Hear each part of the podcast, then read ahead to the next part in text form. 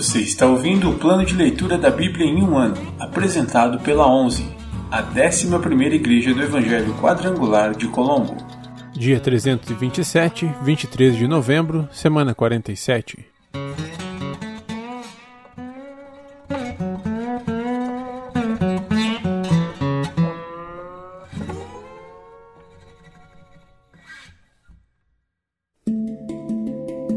Novo Testamento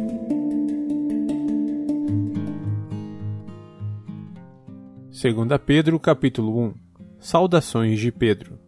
Eu, Simão Pedro, escravo e apóstolo de Jesus Cristo, escrevo esta carta a vocês que compartilham de nossa preciosa fé, concedida por meio da justiça de Jesus Cristo, nosso Deus e Salvador. Que vocês tenham cada vez mais graça e paz à medida que crescem no conhecimento de Deus e de Jesus, nosso Senhor.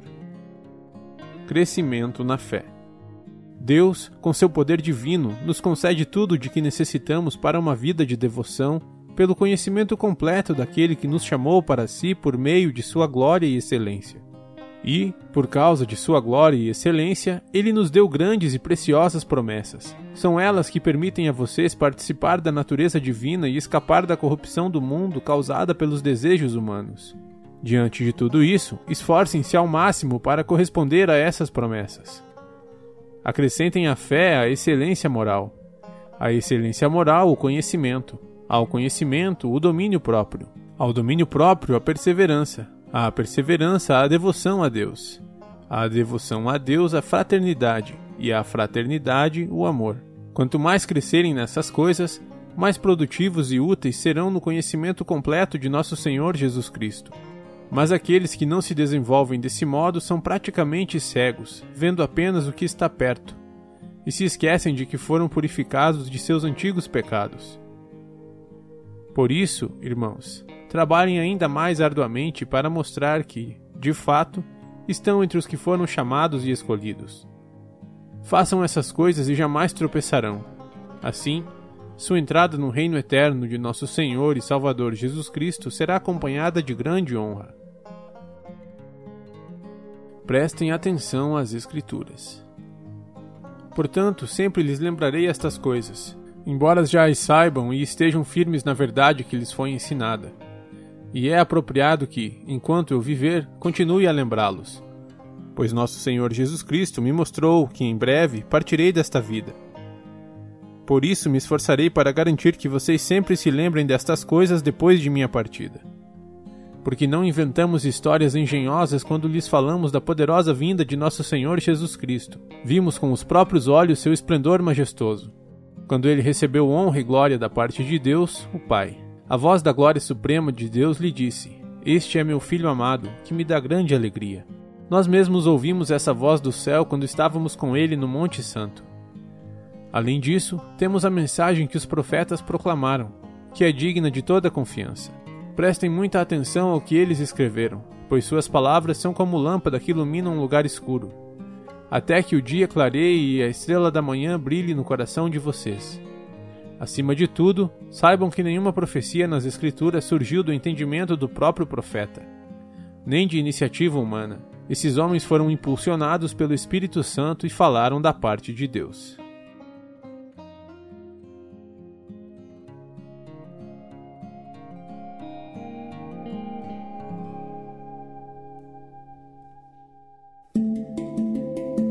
Antigo Testamento.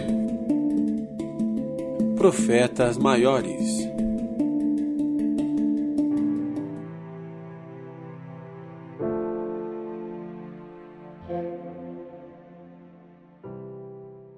Livro de Jeremias, capítulo 41 O assassinato de Gedalias. Em outubro daquele ano, Ismael, filho de Netanias e neto de Elisama, que era da família real e que havia sido um alto oficial do rei, foi a Mispá com dez homens para se encontrar com Gedalias, filho de Aicã e neto de Safã.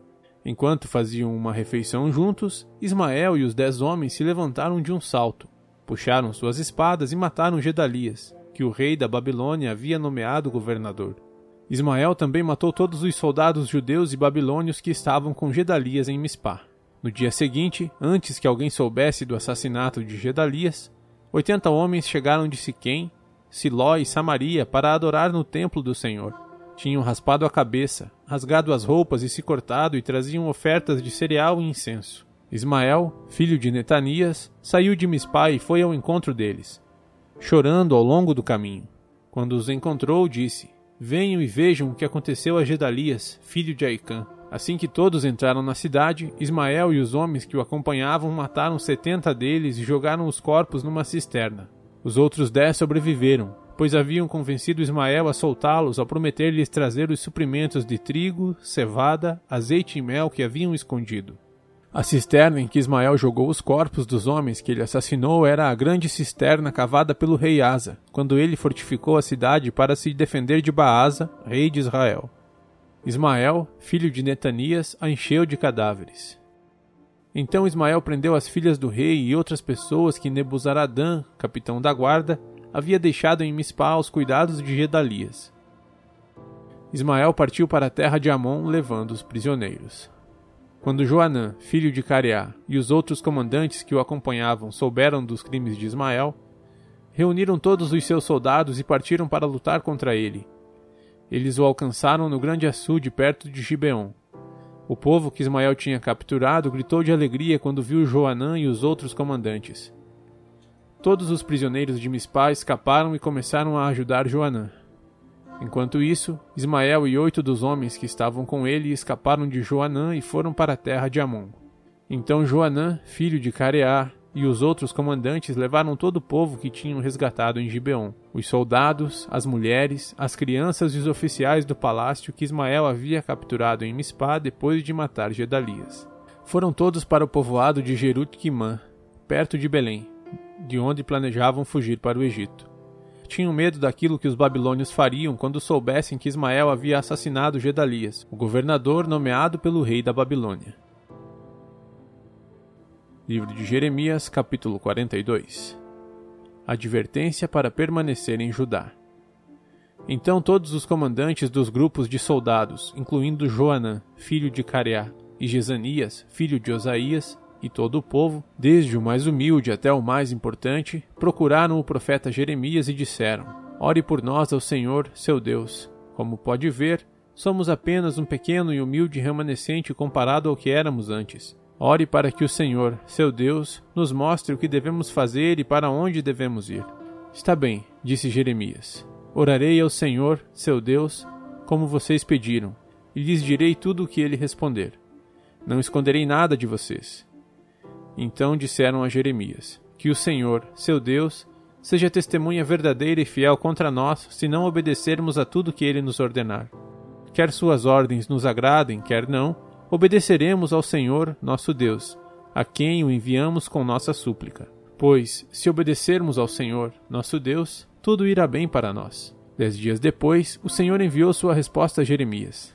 Então o profeta chamou Joanã, filho de Careá, os outros comandantes e todo o povo, desde o mais humilde até o mais importante, e disse-lhes: Vocês me enviaram ao Senhor, o Deus de Israel, com seu pedido, e esta é a resposta: Se ficarem nesta terra, eu os edificarei, e não os derrubarei. Eu os plantarei e não os arrancarei, pois lamento pela calamidade que trouxe sobre vocês.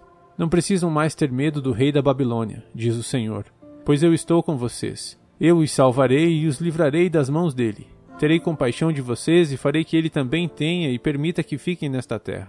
Mas, se vocês se recusarem a obedecer ao Senhor, seu Deus, e se disserem: Não ficaremos nessa terra, iremos para o Egito onde não há guerra, nem convocação para lutar, nem fome, e ali viveremos. Então ouçam a mensagem do Senhor para o remanescente de Judá. Assim diz o Senhor dos Exércitos, o Deus de Israel: Se vocês estão decididos a ir para o Egito e morar lá, a guerra e a fome que tanto temem os alcançarão e ali vocês morrerão. Isso é o que espera todos que insistirem em partir e morar no Egito. Sim, morrerão por guerra, fome e doença. Ninguém escapará da calamidade que trarei sobre vocês. Assim diz o Senhor dos Exércitos, o Deus de Israel. Assim como derramei minha ira e minha fúria sobre os habitantes de Jerusalém, também as derramarei sobre vocês quando entrarem no Egito. Serão objeto de condenação horror, maldição e zombaria. Nunca mais verão sua terra natal. Ouça, ó remanescente de Judá. o Senhor lhes disse: Não vão para o Egito. Não se esqueçam dessa advertência que hoje lhes dei, pois vocês não foram honestos quando me enviaram para orar ao Senhor, seu Deus, por vocês. Disseram: Diga-nos tudo o que o Senhor, nosso Deus, falar, e nós o faremos. Hoje lhes disse exatamente o que ele falou. Mas vocês não obedecerão ao Senhor, seu Deus, como não lhe obedeceram no passado. Estejam certos, portanto, de que morrerão por guerra, fome e doença no Egito, para onde insistem em ir.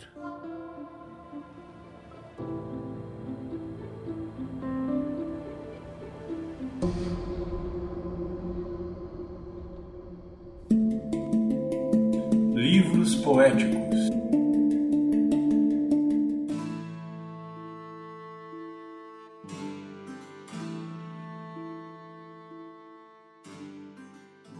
Livro de Salmos, capítulo 139 Ao regente do coral, Salmo de Davi Ó Senhor, Tu examinas meu coração e conheces tudo a meu respeito. Sabes quando me sento e quando me levanto. Mesmo de longe, conheces meus pensamentos. Tu me vês quando viajo e quando descanso.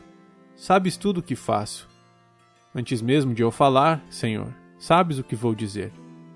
Vais adiante de mim e me segues põe sobre mim a tua mão. Esse conhecimento é maravilhoso demais para mim.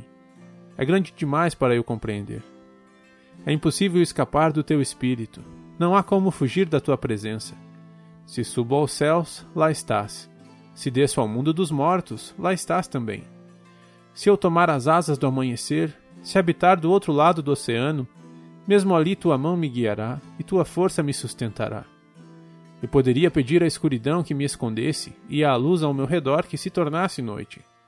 Mas nem mesmo na escuridão posso me esconder de ti. Para ti, a noite é tão clara como o dia. Escuridão e luz são a mesma coisa. Tu formaste o meu interior e me teceste no ventre de minha mãe. Eu te agradeço por me teres feito de modo tão extraordinário. Tuas obras são maravilhosas, e disso eu sei muito bem. Tu me observavas quando eu estava sendo formado em segredo, enquanto eu era tecido na escuridão.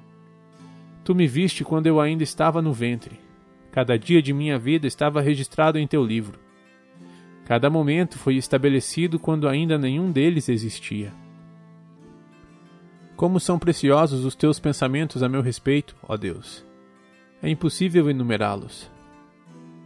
Não sou capaz de contá-los, são mais numerosos que os grãos de areia e, quando acordo, tu ainda estás comigo. Ó Deus, quem dera destruísses os perversos. Afastem-se de mim, assassinos. Eles blasfemam contra ti. Teus inimigos usam teu nome em vão. Acaso, Senhor, não devo odiar os que te odeiam? Não devo desprezar os que se opõem a ti? Sim, eu os odeio com todas as minhas forças, pois teus inimigos são meus inimigos. Examina-me, ó Deus, e conhece meu coração. Prova-me e vê meus pensamentos. Mostra-me se há em mim algo que te ofende e conduze-me pelo caminho eterno.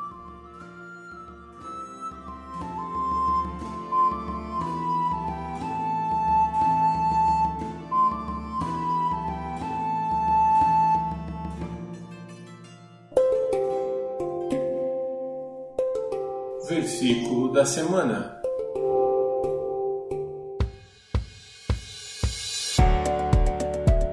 Lancem sobre ele toda a sua ansiedade, porque ele tem cuidado de vocês.